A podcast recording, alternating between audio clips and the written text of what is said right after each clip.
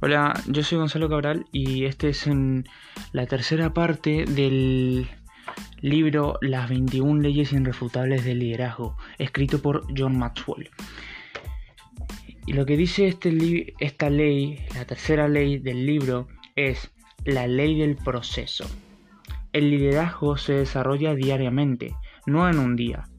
Annie tenía 101 años cuando mudó en, cuando mudó en enero de 1995. Durante años había vivido un pequeño y descuidado estudio rentado en Manhattan. La, la pintura de las paredes se estaba descarrillando y los viejos libreros estaban cubiertos de polvo. La renta mensual era de 400 mil dólares. No, de 400 dólares, perdón. La señora Shaver vivía del seguro social y de una pequeña pensión mensual que comenzó a recibir en 1943 al jubilarse de su cargo de auditoría en la IRS, International Revenue Service. Superintendencia, Superintendencia de Contribuciones no le había ido bien en este lugar. Para ser más específicos, la agencia no había obrado bien con ella. A pesar de tener un título en derecho y de hacer un trabajo excelente, nunca fue ascendida y al jubilarse a la edad de 51 años, solo estaba ganando 3.150 dólares al año. La, trataron muy, muy injustamente, dijo Benjamin Clark, quien la conocía mejor que nadie. Verdaderamente tuvo que arreglárselas por sí misma en todos los aspectos. Realmente fue una tremenda lucha. Annie Shaver era un modelo del ahorro. No gastaba dinero en sí misma, no compraba muebles nuevos, cuando los tenía se les desgastaban. Ni siquiera se escribía a un periódico. Una vez a la semana iba a la biblioteca pública a leer el Wall Street Journal. Llovido del cielo. Imagine la sorpresa de Norman Lamb el rector de Yeshiva University, Yeshiva University en la ciudad de Nueva York, cuando descubrió que Annie Shaver, una ancianita de la que nunca había oído hablar y que nunca asistió a Yeshiva, dejó casi todas sus propiedades a la universidad. Cuando vi el testamento fue algo increíble. Algo llovido del cielo en forma tan inesperada, dijo Lam. Esta mujer se ha convertido en una leyenda de la noche a la mañana. La, la herencia de Annie Shaver dejó a Yashiva University valía 22 millones. ¿Cómo pudo una solterona que había estado jubilada durante 50 años amasar una fortuna de 8 cifras? Esta es la respuesta. Al momento de jubilarse del IRS en 1943, Annie Shaver había podido ahorrar 5 mil dólares. Invirtió este dinero en acciones. En 1950 había obtenido suficientes ganancias para comprar mil acciones en Sharing Plugs Corporation, que tenía en ese tiempo un valor de 10 mil dólares. Y ella continuó con esas acciones, dejando que adquirieran más valor. Hoy esas acciones originales se han dividido se han dividido lo suficiente como para producir 128 mil acciones con un valor de 7.5 millones. El secreto del buen éxito de Shaver fue que Esta dama pasó la mayor parte de su vida acumulando su fortuna. Aunque el valor de sus acciones subieran o bajaran, nunca pensó, ya he, termin ya he termin de acumular. Es tiempo de obtener el efectivo. Ella había decidido tomar el camino largo, el verdadero camino largo, cuando ganaba dividendos que se iban acrecentando cada vez más, volvía a invertirlos. Pasó, pasó acumulando todo el tiempo de su vida, mientras otras personas mayores se preocupaban porque pueden quedar sin fondos al fin de sus días, al final de sus días. Shaver se hacía más rica mientras más tiempo vivía. Cuando se trataba de finanzas, Shaver entendía y aplicaba la ley del proceso. El liderazgo es como la inversión, incrementa, ser un líder es como invertir un buen éxito en la bolsa de valores. Si usted espera hacer una fortuna en un día, no tendrá buen éxito. Lo que es más importante es lo que hace día a día en el camino largo. Mi amigo Tag Short sostiene, el secreto de nuestro buen éxito se encuentra en nuestro orden del día diario. Si usted invierte continuamente en el desarrollo de su liderazgo y permite que sus bienes incrementen, el resultado inevitable es el crecimiento paulatino. En las conferencias, cuando enseño acerca del liderazgo, la gente inevitablemente me pregunta si el líder nace. Siempre respondo, sí, por supuesto que nace. Aún no, he conocido a uno que haya venido al mundo en otra forma. Todos nos reímos y luego respondemos la verdadera pregunta, si el liderazgo es algo que el individuo posee de suyo o no.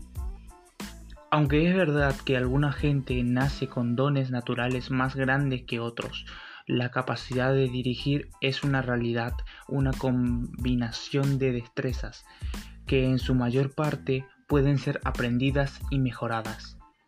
Pero ese proceso no tiene lugar de la noche a la mañana. El liderazgo es complejo.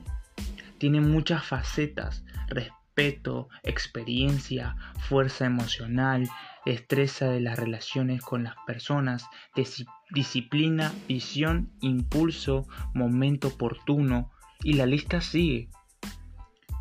Como puede ver, Muchos de los factores que entran en el juego, en el liderazgo, son intangibles. Por eso es lo que los líderes necesitan mucha experiencia para ser eficaces. Y por eso solo ahora, a la edad de 51 años, creo que estoy de verdaderamente comenzando a entender con claridad los muchos aspectos del liderazgo. Los líderes son aprendices. En un estudio de 90 líderes principales de varios campos, los expertos en liderazgo Warren Bennis y Bert Nanus hicieron un descubrimiento acerca de la relación entre el crecimiento y el liderazgo. Es la capacidad de desarrollar y mejorar las destrezas que marcan marcan la diferencia entre los líderes y sus seguidores. Los líderes exitosos son aprendices y el proceso de aprendizaje es continuo, resultado de la autodisciplina y la perseverancia. La meta de cada día debe ser mejorar un poco, edificar sobre el progreso del día anterior. Las cuatro fases del crecimiento del liderazgo aunque usted no tenga gran capacidad natural para el liderazgo, su desarrollo y progreso probablemente se producirá según las cuatro fases siguientes. Fase 1. No sé, no que, no sé. La mayoría de las personas no reconocen el valor del liderazgo creen que el liderazgo es solo para unos cuantos, para las personas que están en las más altas posiciones de la compañía. No tienen idea de las oportunidades que están desaprovechando por no, eh, por no aprender a dirigir. Me di cuenta cabal de esto cuando el reactor el rector de una universidad me dijo que solo unos cuantos alumnos se habían inscrito en el curso de liderazgo que allí se ofrecía. ¿Por qué? Solo unos pocos creían tener vibra, fibra de líder. Si hubiese habido, sabido que liderazgo es influencia y que en el transcurso de un día la mayoría de los individuos trata de influir por lo menos en cuatro personas, hubiera surgido en ellos el deseo de aprender más acerca del tema. Esto es una lástima, porque cuando un individuo no sabe lo que no sabe, no crece. Fase 2.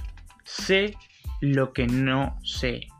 Por lo general, en el en algún momento de la vida somos colocados en una posición de liderazgo. Y miramos a nuestro alrededor y descubrimos que nadie nos está siguiendo. Nos damos cuenta de que necesitamos aprender a dirigir y naturalmente en ese momento el proceso puede comenzar.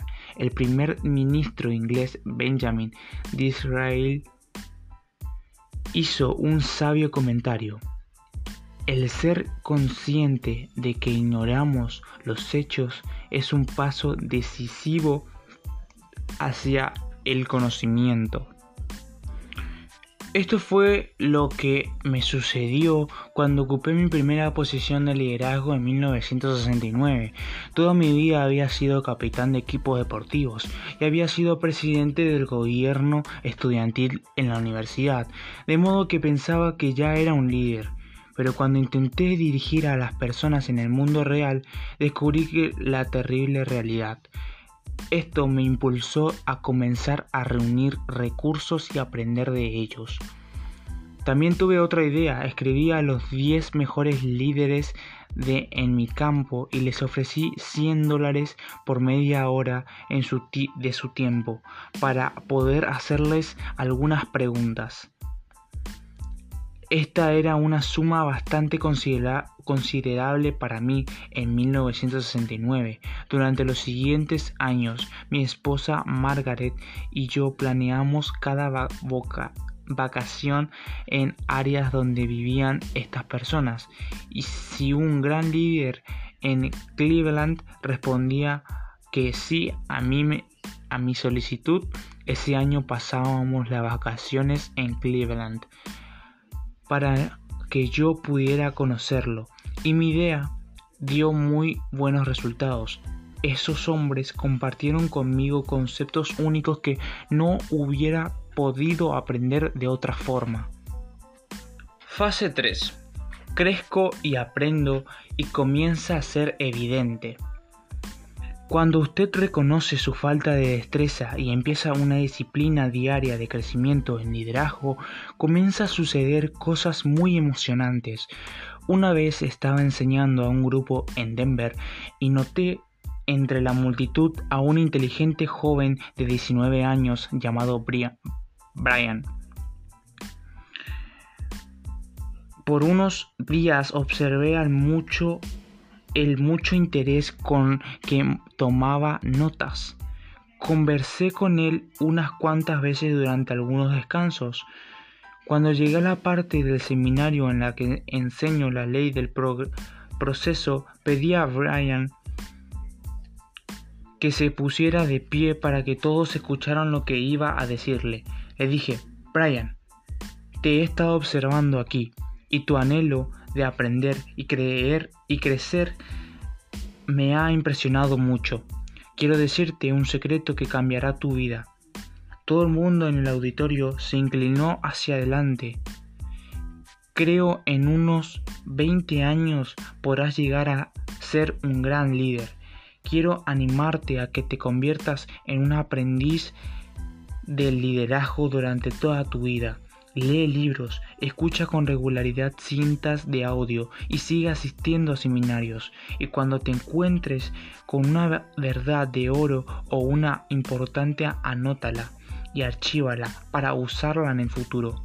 No va a ser fácil, dije yo pero en cinco años verás progreso a medida que aumenta tu influencia y en diez años irás desarrollando una competencia que hará muy eficaz tu liderazgo. Y en veinte años, cuando apenas tengas 39 años de edad, si has seguido aprendiendo y creciendo, otros comenzarán a pedirte que les enseñes acerca del liderazgo y algunos quedarán asombrados se mirarán unos a otros y dirán, ¿cómo se volvió tan sabio de repente?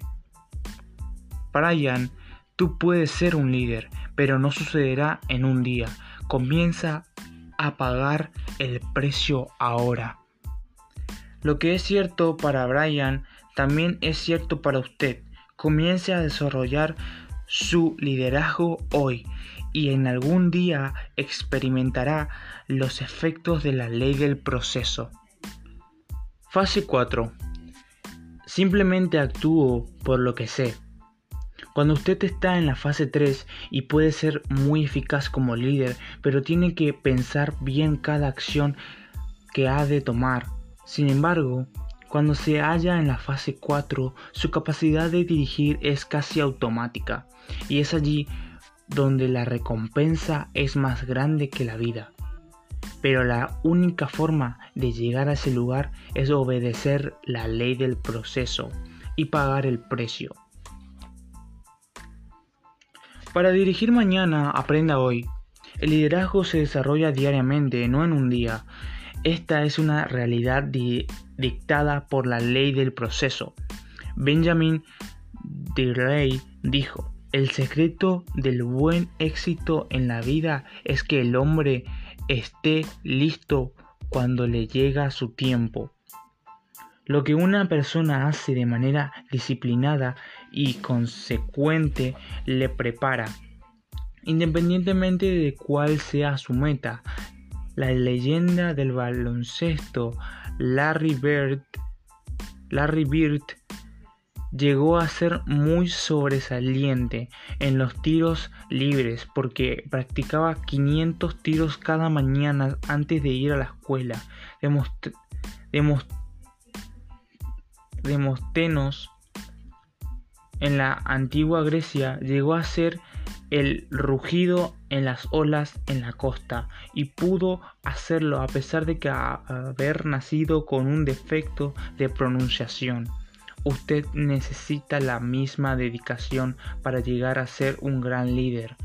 La buena noticia es que su capacidad de liderazgo no es estática. No importa en qué punto comience, usted puede mejorar. Esto se aplica aún, a los que han estado en escenario mundial de liderazgo. Aunque la mayoría de los presidentes llega a la cumbre durante la ocupación de su cargo, otros siguen creciendo y después se convierten en mejores líderes. Como el expresidente Jimmy Carter, alguna gente cuestionó su capacidad de influencia de Carter. Cuestionó su capacidad como dirigente mientras estaba en la Casa Blanca. Sin embargo, en años recientes, el nivel de influencia de Carter ha aumentado continuamente. Su gran integridad y dedicación en su, en su servidola gente por medio de Habitat for Humanity y otras organizaciones y otras organizaciones han contribuido al aumento de la influencia y ahora ha sido reconocido en Mali, donde fue armado caballero por su trabajo en la erradicación de cierto tipo de filarisis. Su vida impresiona ahora a mucha gente. Luchando por escalar. Hay un viejo refrán que dice, los campeones no se convierten en campeones en el cuadrilátero, Allí simplemente se los reconoce. Esto es cierto. Si usted quiere ver cómo alguien se forja como campeón, mire su rutina diaria. El antiguo campeón de peso pesado, Joey Frazier, dijo, usted puede trazar el plan de una pelea o el plan de una vida, pero cuando comienza la acción usted depende de sus reflejos. Allí es donde se demuestra el trabajo que ha hecho en la carretera. Si hizo trampas en la oscuridad de la madrugada, la gente se va a dar cuenta ahora bajo las luces brillantes. El boxeo es una buena analogía del desarrollo del liderazgo porque consiste en una preparación diaria, aunque la, la persona tenga talento natural, debe entrenarse y prepararse para tener buen éxito. Uno de, uno de los más grandes líderes de este país era fanático del boxeo, el presidente Theodore Roosevelt. De hecho, en una de sus citas más famosas usa una analogía del boxeo. No es el criterio lo que cuenta, ni el hombre que, que señala como el hombre fuerte dio un traspié, ni que hubiera hecho mejor el que realizaba el acto. El crédito es del hombre que se halla en la arena, cuya cara está estropeada por el polvo, el sudor y la sangre, que lucha esforzadamente, que se equivoca, que se queda corto una y otra vez, que conoce las grandes entusiasmos, los grandes devociones y se dedica a una buena causa, que en el mejor de los casos conoce al final el triunfo de una gran realización y que en el peor, si falla, ha hecho al menos un intento extraordinario de modo que su lugar nunca se, se cerca de aquellas almas frías y tímidas que no conocen ni la victoria ni la derrota. Roosevelt que era también boxeador, era la máxima expresión de un hombre de acción. No solo era un líder eficaz, sino que también fue el más pintoresco de todos los presidentes de los Estados Unidos. El historiador, el historiador británico Hugh Erohan lo describió como el hombre más capaz que se ha sentado en la Casa Blanca desde Lincoln el más dinámico desde Jackson, el más estudioso desde John Quincy Adams. Un hombre de acción. TR, sobre nombre de Roosevelt, es recordado como un hombre de acción, franco y defensor de la vida dinámica. Mientras estaba en la Casa Blanca era conocido por sus decisiones regulares de boxeo y judo, veloces paseos a caballo y caminatas largas y agotadoras. Un embajador francés que visitó a Roosevelt acostumbraba a hablar de la ocasión en que acompañó al presidente a una caminata por en el bosque y cuando los dos hombres llegaron a la orilla de un arroyo que era muy profundo para ser atravesado a pie, TR se quitó la ropa y esperó que el, que el dignatario hiciera lo mismo para que ambos pudieran nadar a la otra orilla. Nada representaba un obstáculo para Roosevelt. En distintos momentos de su vida, Roosevelt fue vaquero en el oeste norteamericano, explorador y cazador de caza mayor y soldado de caballería en la guerra contra España. Su entusiasmo y vigor parecía ilimitados. Como candidato a la vicepresidencia en 1900, dio 673 discursos y viajó 20.000 millas en campaña a favor del presidente Mese Kinley. Y años después de su presidencia, mientras se preparaba para dar un discurso a Mil Bauke, Roosevelt recibió un disparo en el pecho y fue víctima de un atentado contra con una costilla rota y con la bala dentro de su pecho, Roosevelt insistió en dar su discurso de una hora antes de permitir que lo trasladaran al hospital. Roosevelt comenzó despacio. De todos los líderes que ha tenido esta nación, Roosevelt fue uno de los más fuertes físicamente y mentalmente, pero no comenzó así. El presidente vaquero de Norteamérica nació en Manhattan, en el seno de una familia rica y eminente. Cuando niño era débil y muy enfermizo, sufría de asma debilitante Tenía muy mala visión y era terriblemente delgado. Sus padres no creían que sobreviviría. Sobreviviría. Cuando tenía 12, su padre le dijo, tienes la mente, pero no tienes el cuerpo, y sin la ayuda del cuerpo, la mente no puede llegar tan lejos como debería. Debe hacer el cuerpo. Y Roosevelt lo hizo. Vivió según la ley del proceso. TR comenzó a dedicar su tiempo todos los días a cultivar su cuerpo y su mente, y lo siguió haciendo por el resto de su vida. Se ejercitaba con pesas, caminaba, patinaba sobre hielo, cazaba, remaba, montaba a caballo y boxeaba. En años posteriores, Roosevelt evaluó su proceso, su progreso y admitió que cuando él cuando niño era nervioso y tímido, sin embargo, dijo él, al leer acerca de las personas a las que admiraba y conociendo a mi padre, sentía gran admiración por los hombres audaces que se mantienen firmes en el mundo. Y yo tenía un gran deseo de ser como ellos. Cuando TR se graduó de Harvard, era como uno de ellos y estaba listo para entrar en el mundo de la política.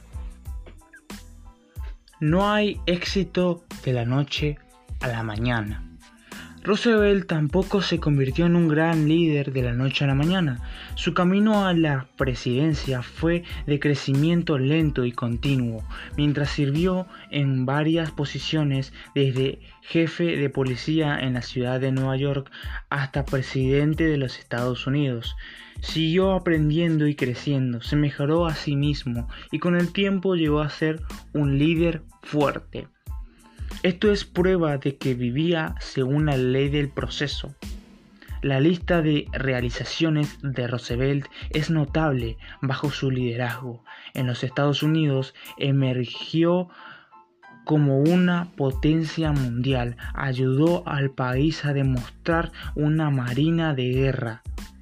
Bajo su, mandato se, construyó el Canal de Panamá, negoció la paz entre Rusia y Japón y durante ese proceso obtuvo el Premio Nobel de la Paz. Y cuando el pueblo cuestionó su liderazgo, tomó la, presencia, la presidencia después del asesinato de McKinley. Hizo campaña y fue reelegido por el mayor número de votantes que jamás hubiera elegido a un presidente hasta ese momento. Como era siempre un hombre de acción, al completar su periodo de presidencial en 1909, inmediatamente viajó a África, donde dirigió una expedición auspiciada por Smithsonian Institution unos cuantos años después, en 1913, con la colaboración de otro líder, dirigió una expedición a un río inexplorado de Brasil. Este, esta era una aventura de aprendizaje que no podía desaprovechar. Era mi última oportunidad de ser niño, admitió posteriormente. Tenía 55 años. El 6 de enero de 1919, en su hogar en Nueva York, Theodore Roosevelt murió mientras dormía. Entonces el vicepresidente Marshall dijo, la muerte tenía que llevárselo dormido, porque si Roosevelt habría estado despierto hubiera habido una pelea. Cuando lo vio, lo levantaron de su lecho, encontraron un libro debajo de su almohada. Hasta el último momento, Theodore Roosevelt estaba luchando por aprender y mejorarse a sí mismo. Aún se hallaba practicando la ley del proceso. Si usted desea ser un ser líder, le tengo buenas noticias. Puede serlo. Todo el mundo tiene el potencial, pero no es algo que se alcanza de la noche a la mañana. Se necesita perseverancia y absolutamente no podrá pasar por alto la ley del proceso. El liderazgo no se desarrolla en un día, toma toda una vida.